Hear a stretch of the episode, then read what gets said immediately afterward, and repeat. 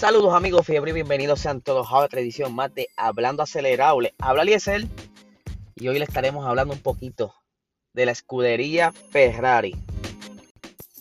Ferrari, una escudería de la Fórmula 1, ellos también corren en otras categorías, pero vamos a enfocarnos un poquito en la Fórmula 1. Su primera carrera fue el Gran Premio de Mónaco en 1950. Ellos ya han tenido 1011 carreras, han tenido 16 eh, campeonatos de constructores, 15 campeonatos de pilotos, han tenido 237 victorias, 768 podios, 228 poles y 253 vueltas rápidas. Quiero traer este trasfondo para entonces, ¿verdad? Lo que vaya, lo que voy a abundar al final les haga sentido. El año 2020 ha sido yo creo que uno de los peores años de Ferrari. Eso ya lo hemos comentado en otros podcasts, eh, en otros episodios, incluso lo hemos hablado en Box Talk. Pero todos saben que el 2020 fue un año extraño para todos en la Fórmula 1, especial para Ferrari, porque todavía hoy día no se sabe en concreto cuál fue el acuerdo que tuvo con la, con la FIA. Y todo lo que se especula es que ese acuerdo fue que ellos iban a aguantar el pie. Con tal de que no se supiera qué es lo que hicieron el 2019, ellos iban a aguantar el pie y que iban a aguantarle ese cantazo a, en perder y lucir mal. Pero vimos que en el 2021 eh, se nota ya ese progreso, esa, esa primera avanzada, ese, esa, esa poquita de velocidad que han alcanzado. Y eso es lo que está motivando a los fieles eh, fanáticos de Ferrari. Porque, como ustedes ya ven, Ferrari es una escudería súper vieja, de las primeras. Y no se ve bien que esté luciendo mal. Y pues, no es por los pilotos, sino más bien por un gran camino de historia que trae esta escudería. Todos, en algún punto o de alguna manera, quieran verlos crecer nuevamente o por lo menos dejarse sentir. Y es por eso que ya este 2021 todos los cambios se están dando y aunque a pesar de todo no será este 2021 donde veamos lo mejor de Ferrari, pero sí veremos esa mejora.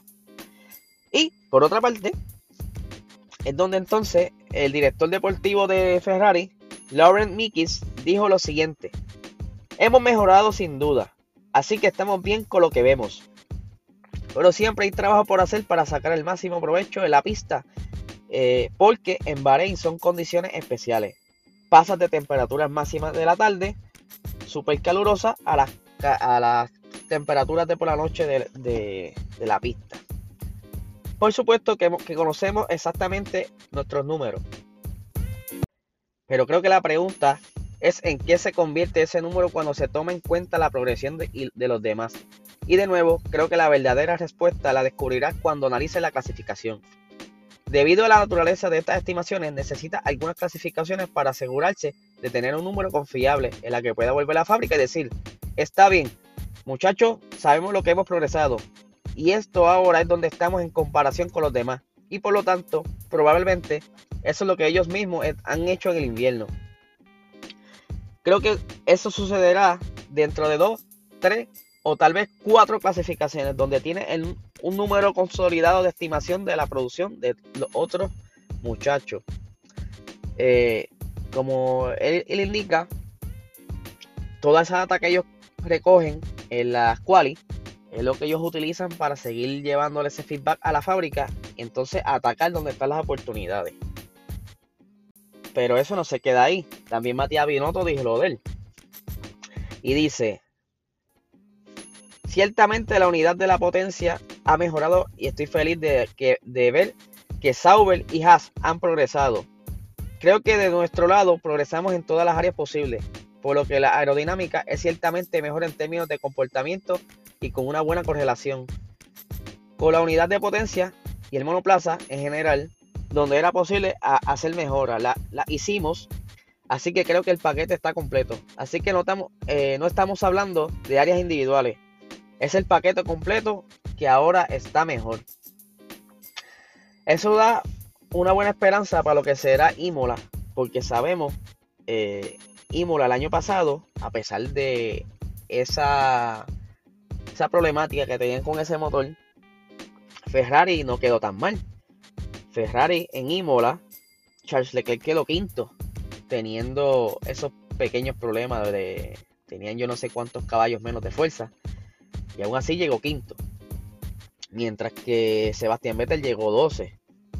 Que si vemos eh, venimos a analizar bien, ellos están mucho mejor que el año pasado. O sea, que todo dependerá de cómo queden en la clasificatoria de Imola, cómo venga eh, quizás McLaren, aunque sabemos que está rápido, pero esto depende también de cómo el, piloto y el monoplaza se siente en ese circuito, porque sabemos que de circuito a circuito cada escudería tiene su fuerte y me parece que Ferrari, sabemos que ahora en, en Italia ellos, ellos dominan porque ellos practican en, esa, en todas esas pistas, ellos tienen Maranello, tienen Mugello, y Imola es una de ellos, así que no me extraña que ellos tengan ya toda esa data necesaria para entonces hacer los ajustes más rápido en esa práctica eh, y para cuando lleguen a la quali estar en su punto deseado para entonces darle eso, ese tiempo.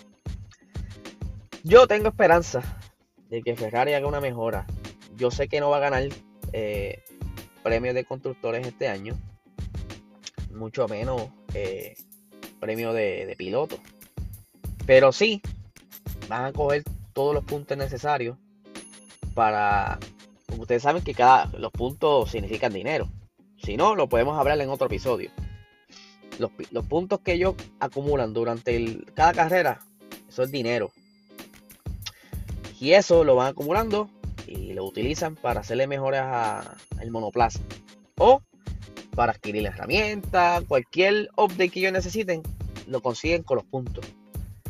Y es por eso que este año esa recuperación será un buen gran paso para que en el 2022 tengamos ese monoplaza Ferrari donde ellos desean tenerlo y donde entonces al ser una eh, nueva reglamentación más equitativa pues, habrá mejor oportunidad de pelea y yo creo que eso es lo que está enfocándose Ferrari y quizá muchos otros equipos, pero en especial Ferrari, ya que vienen de esa temporada malísima del 2020, pues están dándole duro este año para coger toda esa data, para darle un poquito de ajuste al del 2021, pero más bien para el 2022.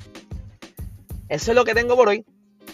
Quería hacer ese pequeñito paréntesis y hablar un poquito de, esa, de Ferrari porque entiendo que a pesar de los traspiés que han dado, no es para que estén hablando mal de ellos, porque es una escudería de respetar, dado su trayectoria, toda la victoria, todo lo, todo lo que han hecho y todo el avance de la Fórmula 1, Ferrari ha sido parte de eso. Así que les deseo un excelente día.